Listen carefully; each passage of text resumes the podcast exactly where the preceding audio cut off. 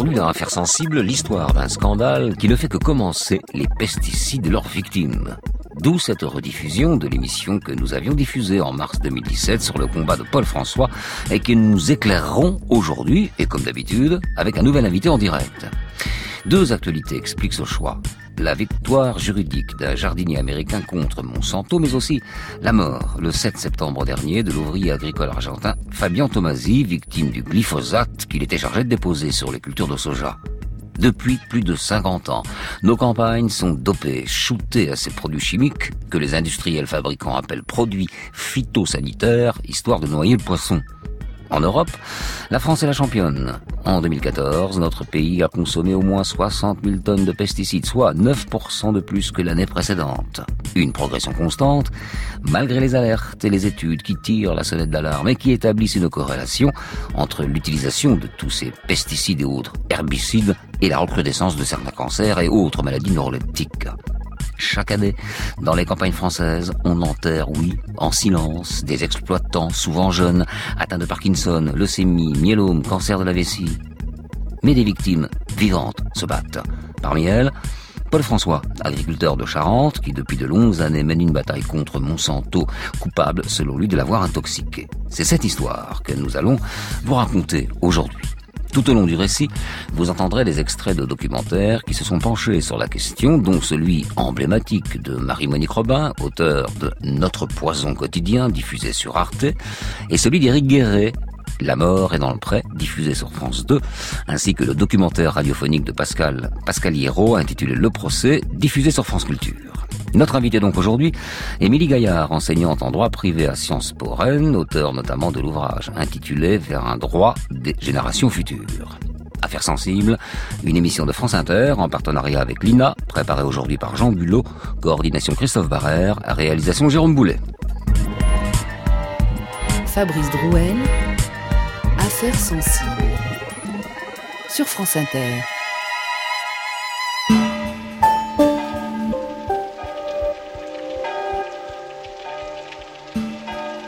17 janvier 2010, Ruffec. Dans cette commune de Charente, située au milieu des champs de maïs, avec leur compagne ou épouse, 30 agriculteurs se retrouvent dans une salle de l'hôtel d'Escargot. Ils s'appellent Dominique, Yannick, Paul. Ils sont tous âgés de moins de 50 ans et ils sont tous malades. Comme beaucoup de paysans de France, et d'ailleurs, ils sont les héritiers de l'agriculture intensive et chimique. Au lendemain de la guerre, sous l'influence des ministères et des coopératives agricoles, leurs pères couplent et rationalisent leurs champs et généralisent la monoculture.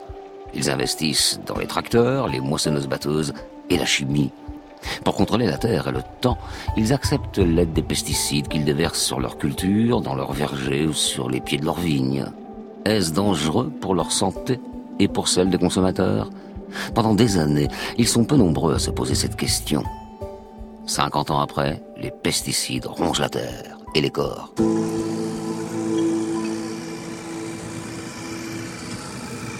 Parmi ces agriculteurs, il y a Yannick Chenet. En 1989, à 21 ans, il reprend la ferme familiale où il cultive des céréales et du vin. Les pesticides ont toujours fait partie de son quotidien, de son environnement. Personne ne lui a dit de se protéger les mains, le visage ou d'éviter de retourner sur les champs après l'épandage. Mais en 2002, en rentrant de vacances, Yannick se sent fatigué. Il voit son médecin, une prise de sang est effectuée, puis tout s'accélère. Le vendredi, il entre aux urgences de Royan. Le lundi, on le transfère à Poitiers. Le mercredi, il entame sa chimio. À 37 ans, Yannick est atteint d'une leucémie aiguë. Huit ans plus tard, le visage gonflé, les yeux rougis, il raconte son quotidien.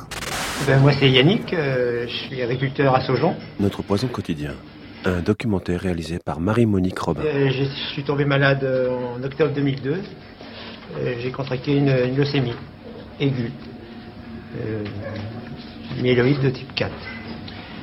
Aujourd'hui, donc en 2003, ils m'ont fait une grève de moelle osseuse qui a bien fonctionné au CHU de Poitiers. Et par contre, euh, aujourd'hui, j'ai toujours la réaction du greffon contre moi. C'est-à-dire la greffe, euh, la, personne qui m'a donné sa, moelle osseuse n'était pas compatible à 100% avec moi. Et la, greffe euh, réagit contre mon corps.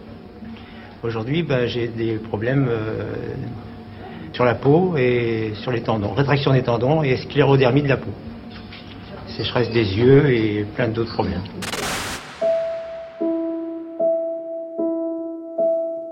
Tour à tour, chacun prend la parole, raconte son exploitation, son amour pour ce métier, puis l'apparition de la maladie, les procédures médicales et judiciaires en cours. À Ruffec, ce jour-là, à travers ses voix et ses histoires, c'est tout un pan de l'agriculture française qui se dévoile. Ils sont venus de Creuse, du Cher, du Languedoc-Roussillon, des Vosges ou encore du centre de la France, comme Jean-Marie Dédion, qui exploite une ferme de polyculture à dominante maïs. En 2001, en se hissant sur son tracteur, son numérus droit se fracture d'un coup, oui, sans raison. Dans la journée, on l'hospitalise d'urgence. Diagnostic, il est victime d'un myélome, un cancer de la moelle osseuse. En général, ce type de maladie apparaît dans les cas les plus précoces vers l'âge de 60 ans. Jean-Marie Dédion en a 20 de moins.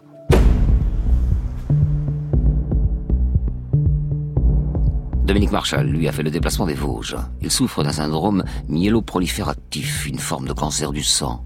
Il a 44 ans quand il diagnostique ce mal. Cette maladie est liée à l'exposition au benzène, une molécule dont l'usage est très réglementé. Selon la mutuelle sociale agricole, voilà des années qu'il n'est plus présent dans les produits. Pourtant, lorsqu'il entreprend des analyses sur les substances qu'il utilise, une quinzaine contiennent du benzène. Il y a donc les maladies longues, celles qui s'infiltrent à petite dose, consumant l'organisme à petit feu, et puis il y a les maladies dues à un accident, comme ce fut le cas pour Gilbert Vendée. En 98, j'ai inhalé du gauchou, toute une journée. Le soir, donc j'ai été malade. Le médecin est venu et je, rendais tout ça. Donc, euh, bon, il m'a fait un papier comme quoi que j'avais inhalé du gauchou. Notre poison quotidien, un documentaire réalisé par Marie-Monique Robin. Et en 2002, donc, je suis allé voir euh, une neurologue en médecine nucléaire à Tours et qui m'a dit vous avez la maladie de Parkinson. Et elle, carrément, elle m'a dit comme ça, ça peut venir des, pesticides que vous avez euh, inhalés.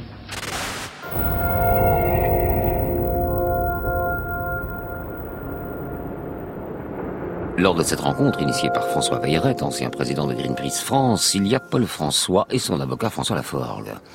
Il est sans doute le seul dont tout le monde a déjà entendu parler grâce aux articles et reportages télévisés sur son combat contre Monsanto. Sa ferme est située à quelques kilomètres à Bernac. Installé sur une exploitation de 240 hectares, il cultive du blé, du maïs et du colza. Et tout va bien.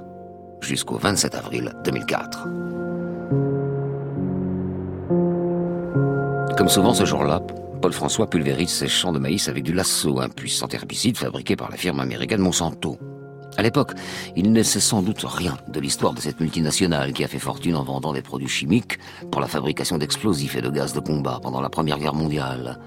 Il ne connaît sans doute pas le rôle de cette entreprise dans la guerre du Vietnam et comment elle est devenue l'un des leaders des OGM et de la production de pesticides.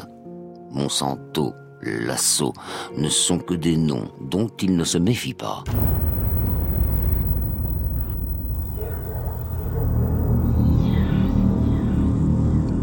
Après un épandage, logiquement, un système automatique permet de nettoyer le pulvérisateur. Alors, à la fin de cette journée du 27 avril 2004, sans crainte, Paul ouvre le couvercle de la cuve pour vérifier si tout est propre. Sauf que ce jour-là, le nettoyage ne se passe pas comme prévu. Des vapeurs s'échappent de la cuve. Chauffés par le soleil, les résidus de la sauce se sont transformés en gaz. au moment où je l'ai inhalé, j'ai senti une sensation de chaleur dans tout le corps. Je sens cette décharge dans le corps.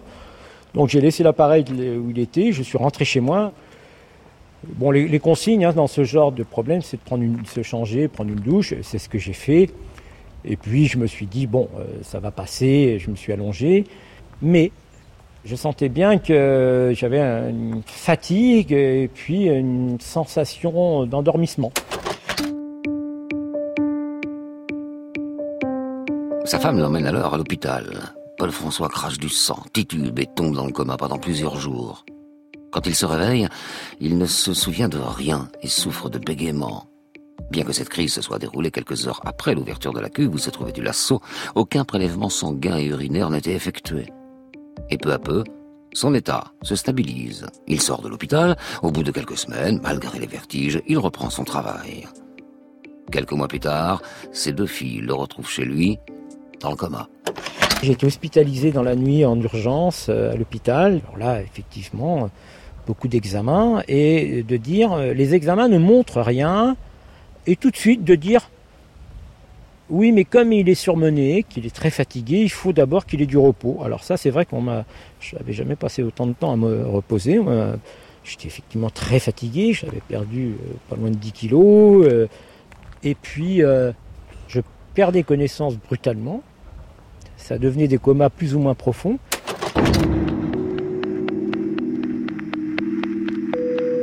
Tout au long de l'année 2005, sa vie est rythmée par les hospitalisations et par les comas à répétition. De quel mal souffre-t-il Les médecins parlent de dépression, de maladie mentale. Tout est étudié, ou presque. De son côté, Paul François tente d'entrer en contact avec le fabricant du lasso, Monsanto. Il passe par la coopérative agricole.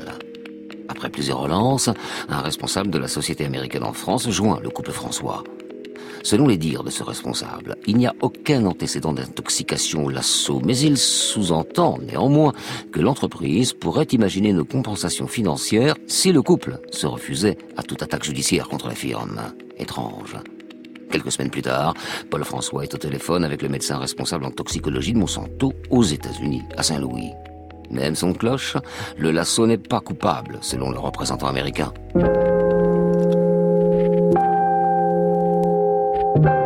Dans le même temps, Paul et sa famille sollicitent un toxicologue réputé du CNRS, André Picot. Celui-ci entreprend l'analyse du lasso pour connaître avec précision la composition de l'herbicide. Surprise, il découvre 0,2% de chlorométhylester de l'acide acétique. Dans le même temps, en février 2005, pour la première fois, un prélèvement urinaire est réalisé. Dix mois après l'accident, on constate alors un pic d'excrétion du chlorophénol, le principal métabolite du chlorobenzène. Grâce à ces analyses, André Picot préconise un traitement contre l'empoisonnement. Et peu à peu, Paul François retrouve des forces. Alors, le lasso, l'herbicide de Monsanto, peut-il être responsable de son état de santé? Il le pense et décide de demander justice. Je prends un avocat qui me dit Mais moi, j'ai des contacts euh, avec certains médecins qui pourront nous aider pour cette reconnaissance. Ce qui l'a surpris, c'est que les premiers médecins responsable de service dans des hôpitaux, quand il lui parlait du produit qu'il disait c'est Monsanto qui l'a fabriqué, deux lui ont dit attends, nous on ne veut pas être embêtés. Très vite, je commence à me poser des questions parce qu'en faisant un travail d'investigation, je découvre d'une part que ce produit, le lasso fabriqué par Monsanto, donc homologué en 1967, a commencé à être remis en question sur sa toxicité dès le début des années 80 par certains pays. Je prends pour exemple le Canada, qui a interdit l'utilisation de ce produit dès 1985. Je découvre aussi que des pays comme la Belgique et certains États américains l'ont interdit dès le début des années 90. je commence à comprendre que cette firme est capable de fabriquer des molécules et n'a pas beaucoup de scrupules pour l'environnement et pour la santé humaine tout simplement. Effectivement, comment expliquer que ce produit soit interdit au Canada et en Belgique, mais toujours autorisé en France? En 2007, Paul François décide de lancer deux procédures. L'une contre la mutualité agricole, l'autre contre Monsanto. Cette année-là, 39 ans après sa mise sur le marché français, le lasso est interdit par l'Union européenne. Alors qu'il est considéré comme dangereux, le ministère de l'Agriculture annonce pourtant un délai de distribution jusqu'au 31 décembre 2007 pour permettre à la société d'écouler ses stocks au sein des coopératives agricoles.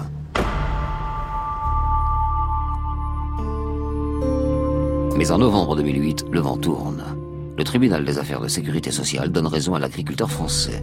Il décrète que la rechute déclarée du 29 novembre 2004 est directement liée à l'accident du travail du 27 avril de la même année et qu'il doit être pris en charge. Contestée, cette décision est confirmée en janvier 2010 par le tribunal de Bordeaux. Quelques jours plus tard, Paul François réagit devant la caméra de France 3. Si les firmes nous mentent, si on, utilise des produits beaucoup plus dangereux qu'on nous le dit, il y a tromperie. Pour moi, il y a tromperie pour les agriculteurs. Et puis, il faudra bien en parler toutes les personnes qui ont homologué les produits, les services de l'État qui ont homologué ces produits, je voudrais bien savoir quel rôle ils ont joué euh, et quel rôle ils jouent encore aujourd'hui.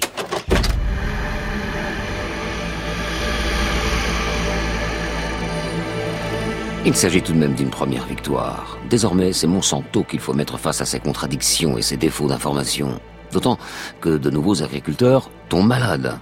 C'est le cas de Frédéric Ferrand, un viticulteur de 40 ans. En 2010, il trouve du sang dans ses urines.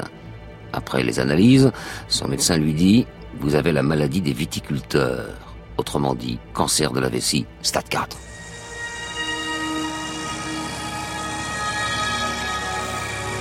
Dans les vignes, le mal qui s'attaque aux feuilles s'appelle le mildiou.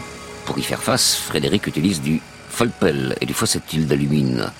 Pendant des années, il les manipule sans masque, à main nue. Sur les étiquettes, il n'y avait rien de marqué, même pas qu'on devait mettre des gants, dira-t-il plus tard. Est-ce la raison de ce cancer Il le pense.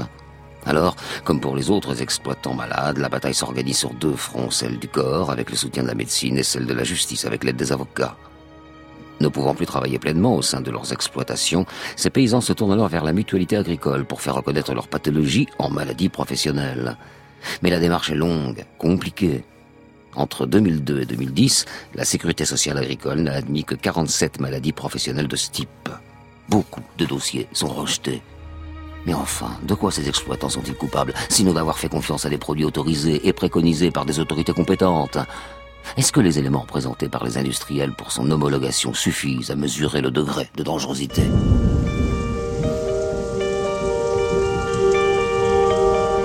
Pour répondre à ces questions, on peut citer un article du journal Le Monde publié en juin dernier qui recense les résultats d'un rapport de l'ANSES, l'Agence nationale de sécurité sanitaire de l'alimentation, de l'environnement et du travail. On apprend par exemple que les scénarios idéaux imaginés par les industriels ne sont en aucun cas le reflet de la situation notamment au sujet des équipements de protection. En résumé, les études se basent sur des éléments faussés ou, du moins, ne prennent pas en considération l'ensemble des situations et donc des risques. A-t-on informé les agriculteurs comme les consommateurs de la dangerosité de ces produits? Non. Pire, les multinationales dont Monsanto ont parfois travesti la vérité et ont été condamnées pour des publicités dites mensongères, notamment celle du Roundup, dont vous avez sans doute vu le spot à la télé dans les années 90. Comme Rex, vous détestez les mauvaises herbes dans votre jardin, voici Roundup, le premier désherbant biodégradable. Il détruit les mauvaises herbes de l'intérieur jusqu'aux racines et ne pollue ni la terre, ni l'os de Rex. Roundup, le premier désherbant qui donne envie de désherber.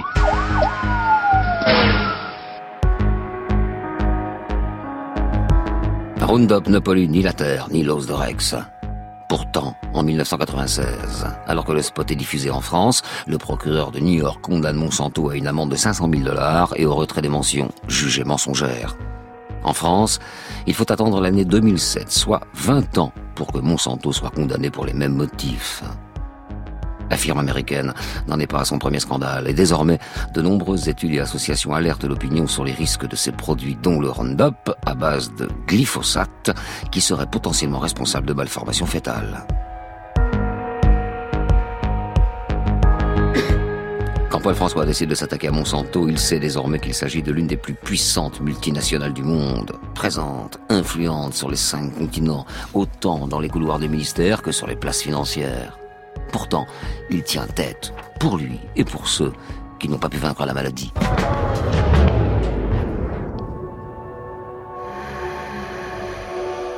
En janvier 2011, c'est Yannick Chenet, présent à Rifek un an plus tôt, et dont vous avez entendu les mots au début de ce récit qui succombe à la maladie. Il avait 43 ans. Même si sa leucémie a été reconnue comme maladie professionnelle par la mutualité sociale agricole, aucun produit spécifique n'a été clairement défini comme responsable. Autrement dit, une victime, pas de coupable.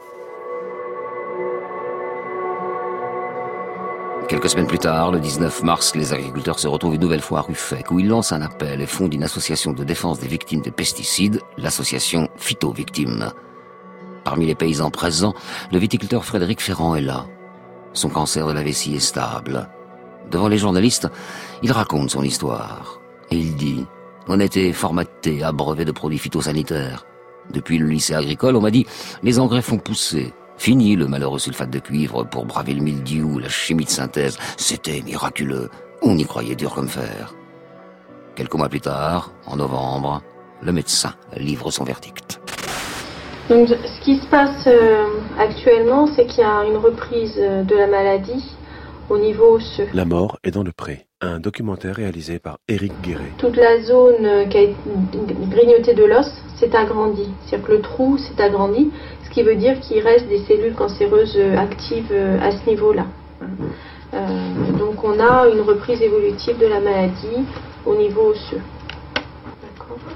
Donc il va falloir qu'on rediscute pour euh, reprendre un traitement et probablement à base de chimiothérapie parce qu'on n'a pas 36 euh, solutions. Mais on n'a pas vraiment d'espoir de tout stériliser. Sur le plan professionnel, vous ne pouvez plus travailler, Monsieur Ferrand. Mais je voulais vous poser une question. Quelles sont mes chances de survie? 11 décembre 2011, Frédéric Ferrand meurt d'un cancer de la vessie. Il avait 41 ans. Il était père de deux jeunes enfants.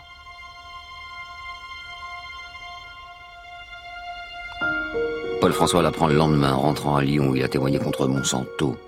Accompagné de sa femme et de ses deux filles, il est venu dire qu'il n'accepte pas que sur l'étiquette du produit qu'il a utilisé en 2004, il n'y ait aucune mention ni du chlorobenzène, ni de la lacor, et encore moins de leur danger.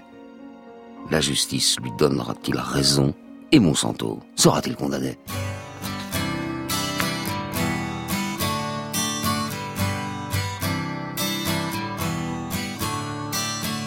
Don't you know talking about a revolution sounds whisper. Don't you know? Talking about a revolution sounds like a whisper. While they're standing in the welfare lines, crying at the doorsteps of those armies of salvation, wasting time in the unemployment lines, sitting around waiting for a promotion. don't you know? Talking about a revolution sounds whisper. Poor people gonna rise up, and get their share. People gonna rise up and take what's theirs. Don't you know you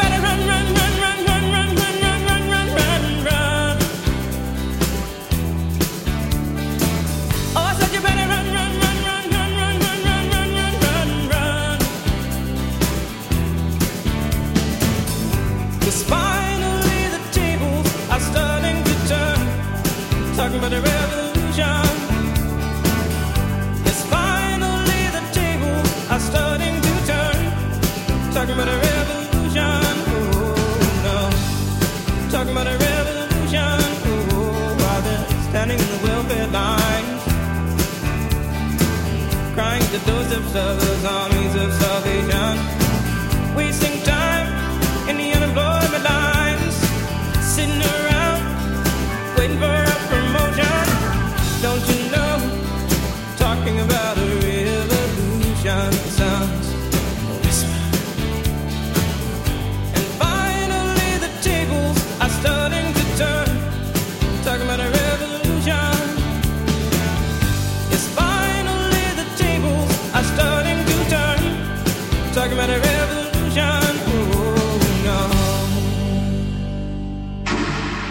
L'origine de l'affaire, un céréalier de 47 ans, Paul François, il poursuivait Monsanto pour avoir été intoxiqué après avoir inhalé du lasso, un désherbant aujourd'hui interdit. Un agriculteur de Bernac en Charente, c'était en 2004. Aujourd'hui âgé de 48 ans et invalide, il avait reçu au visage des vapeurs en ouvrant la cuve d'un pulvérisateur fabriqué par le leader mondial de l'agrochimie. Paul François a subi de graves troubles neurologiques et il se bat pour faire reconnaître en France la toxicité de ses produits. L'actualité de la journée, c'est donc l'attente de cette décision de justice aujourd'hui à Lyon concernant le procès qui oppose Paul François, agriculteur charentais, à la firme Monsanto. Le 13 février 2012, Monsanto est jugé responsable du préjudice de Paul François suite à l'inhalation du produit Lasso. Le 27 avril 2004, le tribunal condamne Monsanto à indemniser entièrement Paul François de son préjudice. Le jour même, la multinationale décide de faire appel. Et elle a le temps, et elle a l'argent pour ça. À la sortie du tribunal, l'avocat de Monsanto, Jean-Philippe Delsart, s'en explique au micro de France 3. Il n'y a pas de preuve de l'inhalation par M. François du produit en cause et il n'y a pas de preuve de relation de cause à effet entre ce produit et les séquelles qu'il présente. C'est tout inventé selon vous, non C'est pas tout inventé. Il est sûrement malade, mais ce n'est pas à la, la- la faute du, du lasso et en tous les cas, ce n'est pas prouvé. Le combat se poursuit donc, lentement. En mai 2015, enfin, les plaidoiries ont lieu. Au sein de la famille François et parmi ses amis, les doutes s'installent. Et si Monsanto gagnait? Et si nouvelle fois les multinationales s'en sortaient à coup de pression? Le 10 septembre 2015, Paul François se rend à Paris pour attendre la décision de la Cour d'appel de Lyon en compagnie de son avocat. Le téléphone sonne. Victoire. Après huit ans de procédure judiciaire, Monsanto est reconnu responsable de son intoxication. Voilà. Huit années à s'interroger, à prouver, à expliquer, à tenir bon face aux pressions. Devant la caméra, Paul François parle d'une décision historique. Oui, je crois qu'elle est historique. Je, je crois vraiment qu'elle est historique parce que mm, il me semble que c'est la première fois qu'un un individu ose attaquer cette firme et gagne, et gagne, quoi. Et, les fasse condamner. J'aimerais bien aussi que, avec cette décision, le monde syndical agricole prenne en main ce sujet des pesticides. Il faut, il faut réagir parce que ce sujet, il nous appartient à nous, utilisateurs. Il faut vraiment réagir. J'imagine que si Monsanto a été capable de commercialiser un produit dangereux pour nous, j'imagine qu'il y a d'autres produits et qu'il y a d'autres firmes qui le font aussi.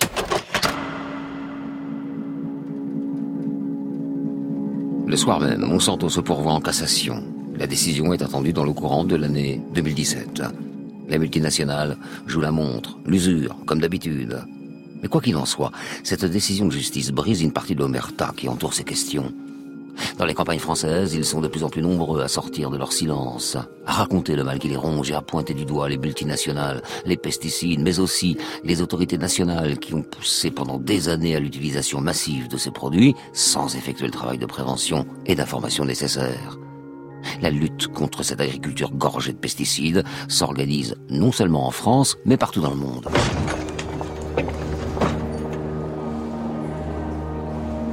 En octobre 2016, à La Haye s'ouvre un procès symbolique médiatique contre Monsanto, accusé par des associations de crimes contre l'humanité et d'écocide.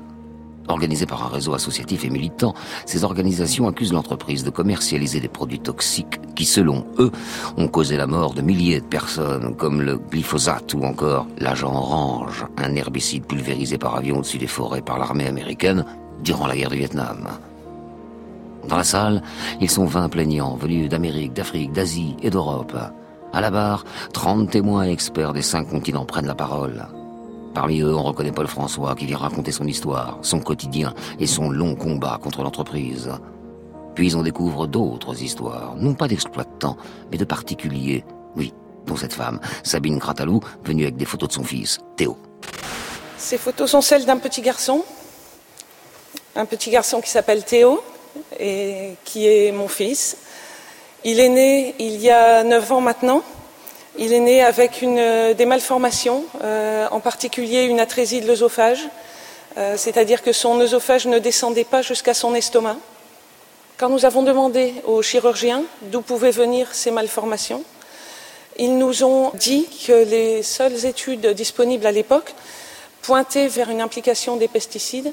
Un an après, je me suis retrouvée à faire en fait ce que je faisais tous les ans, c'est-à-dire que chez, nous, nous avons une carrière d'équitation, nous avons des chevaux à la maison, c'est notre métier, et sur lequel chaque été, je passais un désherbant à base de glyphosate. J'ai pris conscience que euh, tous les ans, et donc forcément au début de ma grossesse, j'avais passé ce, désherbant à base de glyphosate sur euh, la carrière d'équitation. Mon enfant a été exposé à une forte dose de désherbant à base de glyphosate à la troisième et quatrième semaine de, gros- de grossesse. Et il se trouve que c'est à cette euh, période-là que l'œsophage et la trachée se forment chez le fœtus.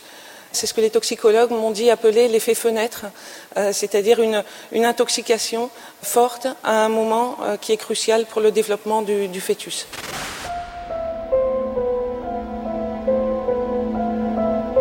À la haie, d'autres mères ont fait le déplacement. Parmi elles, Maria Ruiz Robledo, qui habite dans un petit bourg de la province de Buenos Aires. Elle aussi a un enfant, Martina, victime de cette même maladie. Au nord, les victimes luttent avec l'aide des médecins et le soutien des systèmes de santé. Au sud, ils sont souvent abandonnés. Au Brésil, selon le chercheur Marcelo Firpo, le ministre de la Santé estime que plus de 400 000 personnes sont contaminées par les pesticides chaque année. 62 000 ont été victimes d'empoisonnement aigu, rien qu'en 1999. Il y a plus de 60 ans, le monde de l'agriculture a fait sa révolution aveugle. Monoculture, industrialisation, chimie. Lorsqu'on voit des images d'agriculteurs pulvérisant leurs champs, habillés de la tête aux pieds comme des travailleurs de laboratoire ou du nucléaire, on se dit que s'il faut autant se protéger, c'est que les produits utilisés sont bel et bien dangereux, effrayants même. La santé des hommes et de la terre en paie désormais le prix, comme Paul François l'indiquait dans l'émission Interception de France Inter en 2014.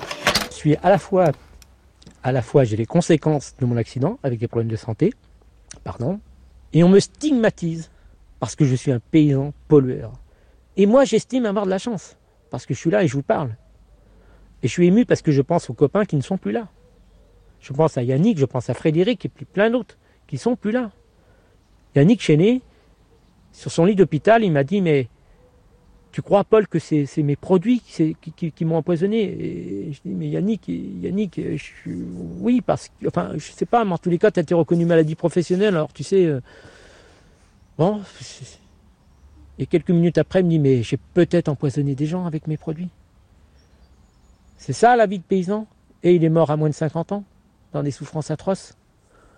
Mais moi, ce que j'essaye de vous dire, c'est que je ne veux pas que quelqu'un vive comme moi. Je ne veux pas que des gens meurent comme Yannick Chenet. Voilà. Mais il faut, bon sang de bois, s'il y a, allez, 10 agriculteurs en écoutant votre reportage qui se disent, ouais, ben il a peut-être raison quand même. Hein. C'est vrai qu'on ne peut pas continuer comme ça. Et combien serons-nous demain malades à cause des pesticides?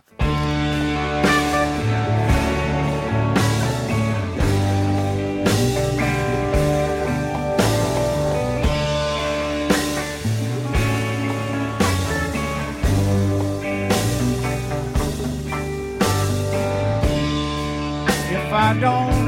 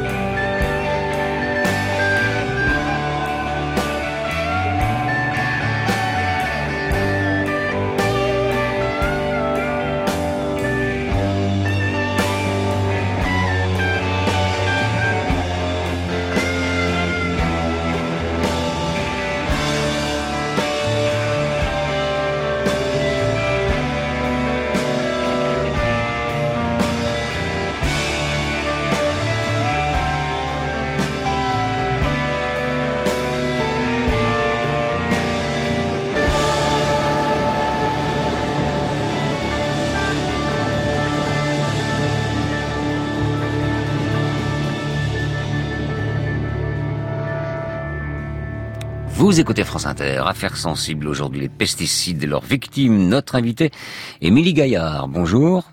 Bonjour. Vous m'entendez très bien, c'est parfait, je dis ça car euh, vous êtes dans les studios de France Bleu Basse Normandie, à Caen, c'est bien cela? C'est bien ça. Et vous êtes enseignante en droit privé à Sciences Po à Rennes, c'est cela aussi?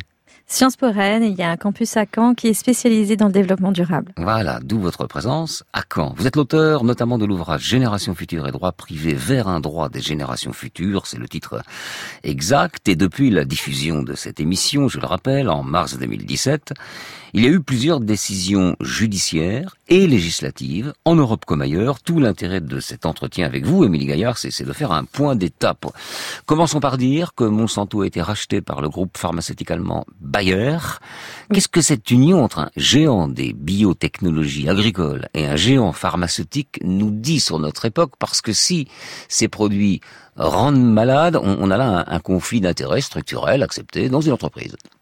Alors, en fait, il faut, faut, bien remettre en perspective par rapport au droit de la, concurrence. Et en tout cas, au niveau européen, on accepte euh, cette fusion. Pourquoi? Parce que le droit en, question va analyser le marché pertinent. Et en fait, les deux marchés pertinents sont clairement distincts. Il y en a un qui est dans le domaine des pesticides et l'autre dans le domaine des... Euh, des médicaments.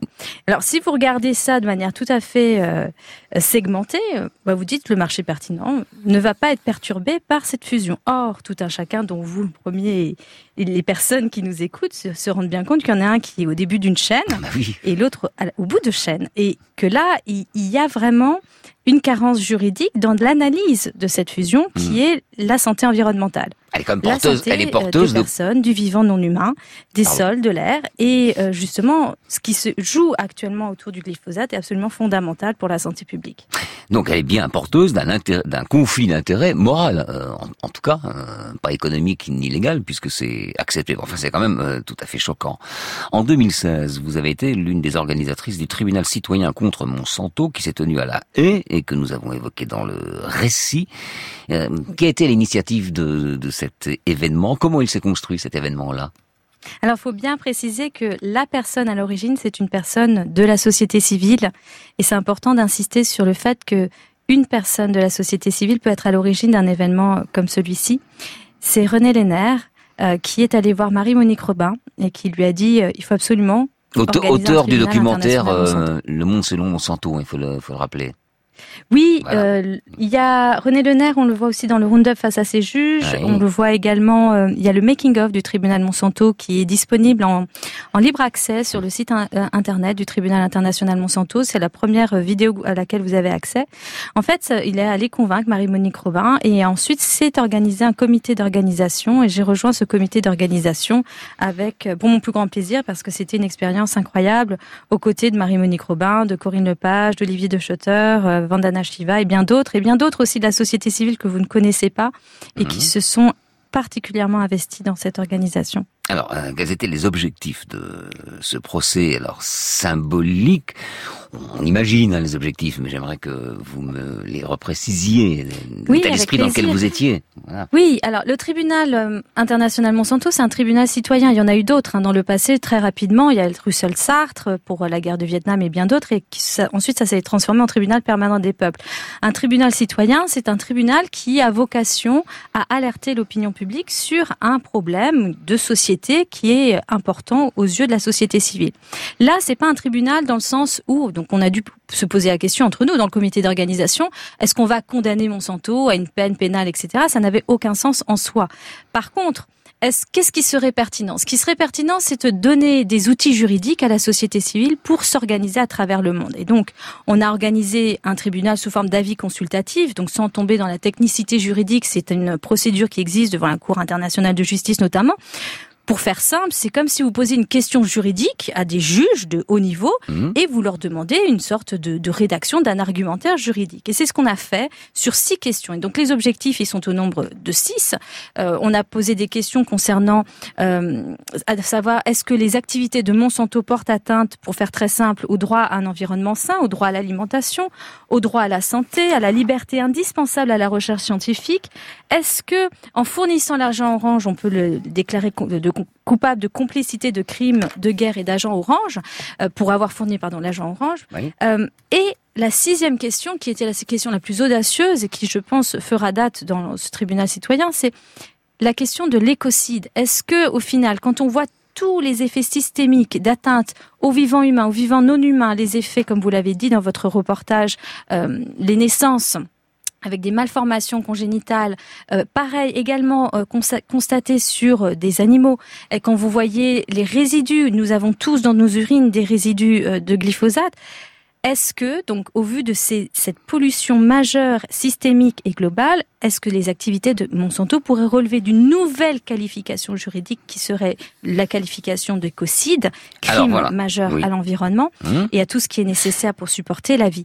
Et Alors, donc, voilà les objectifs. pardon de vous couper. Oui. Non seulement d'alerter la société civile, les gouvernants, le public, et de donner une vue d'ensemble des différentes atteintes. Bien, l'écocide. Euh, Parlez-moi de l'écocide. C'est intéressant quand même. On voit d'ailleurs dans l'étymologie, avec euh, le, suffixe et, et le préfixe, de quoi il s'agit. Mais euh, dites-moi plus précisément. Donc l'écocide, l'atteinte à, notre maison, hein, la- l'atteinte à, à la maison terre, en fait c'est un terme qui a été euh, plusieurs fois euh, utilisé par le passé, déjà dans le- en 1972 dans le discours d'ouverture de la conférence des Nations Unies sur l'environnement par le premier ministre suédois qui disait de la guerre du Qu'elle avait constitué un écocide. Alors ce qui est intéressant, c'est aussi de conscientiser le fait qu'on est dans une période de transition, parce que lorsque vous regardez les actes, comme je les ai étudiés euh, du tribunal Russell Sartre sur, sur le Vietnam, il n'y a rien de dit euh, sur les atteintes environnementales. Il faut attendre les années 70-80 pour qu'il y ait cette conscience environnementale. Et l'écocide, en fait, il faut bien comprendre que à crime nouveau, il faut un concept nouveau. Et donc, lorsqu'il y a une atteinte systémique globale et à ce point euh, qui est transgénérationnelle, je le rappelle, Mmh. euh, causée à l'environnement, à la santé environnementale de- du, du vivant humain et non humain, on a besoin d'une nouvelle enveloppe juridique l'u- l'écocide. Alors, c'est porté par de nombreux universitaires, c'est porté également par plusieurs ONG, dont End Ecocide on Earth. Il y a Polly Higgins au- en Angleterre qui porte ce concept-là. Beaucoup de voix s'élèvent là-dessus. Il y a Valérie Cabane qui a fait un énorme travail euh, aussi de vulgarisation et pour porter ce message euh, de reconnaissance du crime d'écocide. Donc en fait, il devait même être à l'origine euh, de la inscrit dans les statuts de la Cour pénale internationale. Et pour une raison que l'on ne sait pas, dans une nuit, bah, ça a été effacé par la personne qui avait en charge la négociation de ces textes, alors qu'il n'avait pas le droit de l'effacer. Mais il faut comprendre que ce concept, on l'appelle à à corps et à cri, que le tribunal international Monsanto a été l'occasion non seulement de donner à voir la réalité et la pertinence de ce concept juridique dont on a absolument besoin. Émile Gaillard, ce procès à la haie euh, mettait également en lumière que la lutte contre Monsanto, contre les pesticides, contre le glyphosate, pour un droit de protection aux générations futures, parce que l'enjeu là aussi hein, sont des Oui. causes internationales. Il y a plusieurs personnes venues du monde entier qui ont témoigné pendant ce procès, notamment Paul François. Et partout, des collectifs, euh, des associations, des avocats, des victimes s'organisent pour faire condamner euh, Monsanto et changer la législation du pays. Alors pour illustrer cette idée, on va écouter une archive ensemble, extrait du documentaire de Marie-Monique Robin, le Roundup face à ses juges, qui est toujours euh, disponible, hein, ce documentaire sur le site d'Arte. Et là, il s'agit du témoignage d'un ouvrier argentin dont on va reparler, Fabian Tomasi. Je travaillais comme ouvrier agricole. eh, aviones Je remplissais les réservoirs des avions qui pulvérisaient les champs cultivés. eh. Eh, On utilisait toutes sortes de poisons agricoles, mais surtout du glyphosate. Je suis dans cet état à cause des pesticides. Je souffre d'une polyneuropathie toxique sévère. Est-ce que quelqu'un de la maison a eu une tumeur ou un cancer au cours des 15 dernières années? Eh, mi hermano mayor que falleció Mon frère aîné est décédé il y a un peu moins de deux ans d'un cancer du foie. de hígado. que Je suis convaincu que c'est la même cause que moi. C'est un génocide silencieux dont je ne veux plus être complice. Et je parlerai jusqu'à mon dernier souffle. Ici, je suis un paria et le seul qui ose parler de ce problème. Ici, je n'existe pas, car j'ai essayé d'arrêter le massacre que causent les nouvelles technologies agricoles.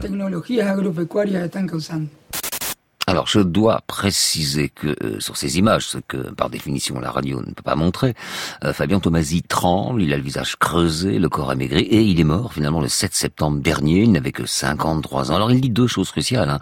il parle lui d'un génocide silencieux, et puis du statut de paria, euh, parce qu'il a parlé justement. Est-ce encore tabou de lutter contre les pesticides? Dans des pays comme l'Argentine, qui je le rappelle, est le premier exportateur mondial de soja faut beaucoup de courage. Je connais très bien euh, l'équipe argentine avec euh, le médecin Damien Vertzenazzi, l'avocat Juan Ignacio Pereira qui était là, d'autres avocates comme Vicky, qui et tous euh, travaillent énormément. Alors ils, font l'objet de, de, grosses pressions là-bas.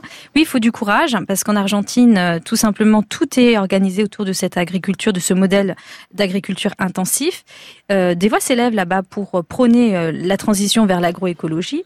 Euh, ce que je peux dire, c'est il y a du travail hein, pour l'Argentine, comme le Brésil. Il y a du travail pour l'Argentine en, reconversion, comme, le Brésil d'ailleurs. Il y a l'un des, il y a l'un des exemples de, de, de champs le plus important d'agroécologie cité par les Nations Unies, euh, par la FAO, qui est mmh. situé en Argentine.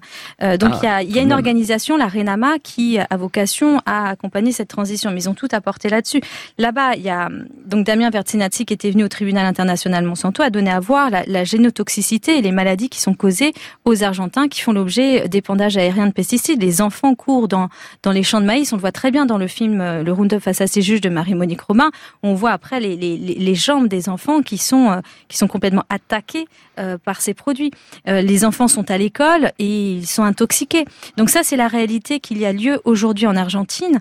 et en fait, dans ce tribunal Monsanto, on a donné à voir ce type d'exemple euh, à la fois en Amérique latine, mais sur les cinq continents, en Australie, au Sri Lanka, en Afrique, au Burkina Faso, en Europe aussi, pour donner à voir au bout de deux jours euh, l'étendue euh, de ces de ces méfaits en fait et des, des victimes hmm. de ces produits. Alors cet été tout de même, une nouvelle inattendue et cruciale est venue des États-Unis. Monsanto a été reconnu coupable de défaut d'information sur la dangerosité de son herbicide. Et c'est Dwayne Johnson, un jardinier de 46 ans, qui a poursuivi la, la société. En 2014, on lui a diagnostiqué un lymphome, cancer du système lymphatique. Il vaporisait lui des centaines de litres de Roundup et de Ranger Pro, des désherbants de, de Monsanto contenant du glyphosate. Quelles sont les conclusions de ce procès? Alors, les conclusions de ce procès, alors il faut rappeler que euh, c'est il y a un appel, donc ce n'est pas une décision de justice définitive et que mmh. donc dans cette procédure-là, euh, qui a été un peu hâtée parce que ce, ce monsieur dans le droit californien, comme ce monsieur, euh, on lui donne entre deux et quatre ans, plutôt deux ans à, vivre, il fallait absolument que le, jugement se tienne, tienne lieu de son vivant. Alors, il est victime d'un lymphome non-hodgkinien qui est reconnu par des centaines d'études en lien de causalité avec une exposition au glyphosate. C'est un, un cancer du système lymphatique qui est très particulier. Et donc cette affaire, elle est historique parce qu'elle a donné à voir euh, un lien de causalité on a déjà eu par ailleurs, qui ont déjà été reconnus, notamment, je vous rappelle qu'en 2015, le CIRC, qui est euh, une émanation de l'OMS, a reconnu que le glyphosate était un produit cancérigène euh, probable pour l'être humain. Donc ce défaut d'information, il est clair, il est net, il est établi.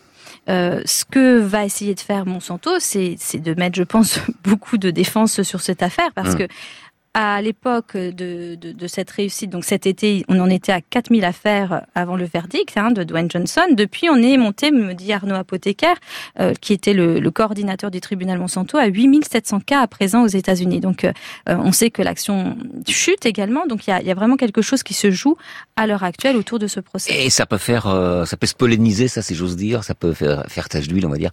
en France et dans d'autres pays, ces décisions prises par la justice américaine. Oui, tout à fait, mais c'était tout à fait l'objectif. Je reviens aussi encore à votre précédente question du tribunal international bah Monsanto.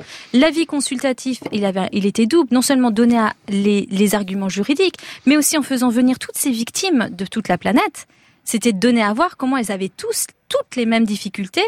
Et elles se rendaient compte qu'il y avait des, des, des, similitudes sur le vivant non humain, sur le vivant humain. Donc c'était tout l'objectif de ce tribunal Monsanto. Et donc il y a un effet boule de neige, si je peux revenir sur mmh. euh, les, synchronicités ou en tout cas les, heureux hasards de, ce tribunal. Euh, juste avant que le tribunal euh, ait lieu, la procureure de la Cour pénale internationale qui publie un document interne de politique pénale générale qui dit voilà maintenant on va poursuivre au titre du crime contre l'humanité les atteintes majeures à l'environnement. C'était typiquement notre question numéro 6. Elle le dit un mois avant la tenue des audiences.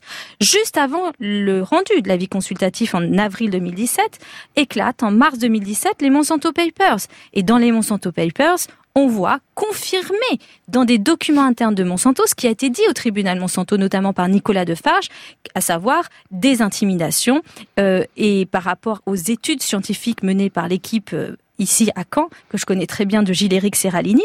Je vous rappelle qu'ils avaient publié juste un, article dans une revue internationale qui a été retiré. Et dans les Monsanto Papers, je vous renvoie à un article de Stéphane Foucard publié dans Le Monde, 50 000 dollars ont été versés pour faire retirer cette étude. Donc en fait, il y a eu une sorte de d'effet boule de neige, et cette affaire Dwayne Johnson en fait partie.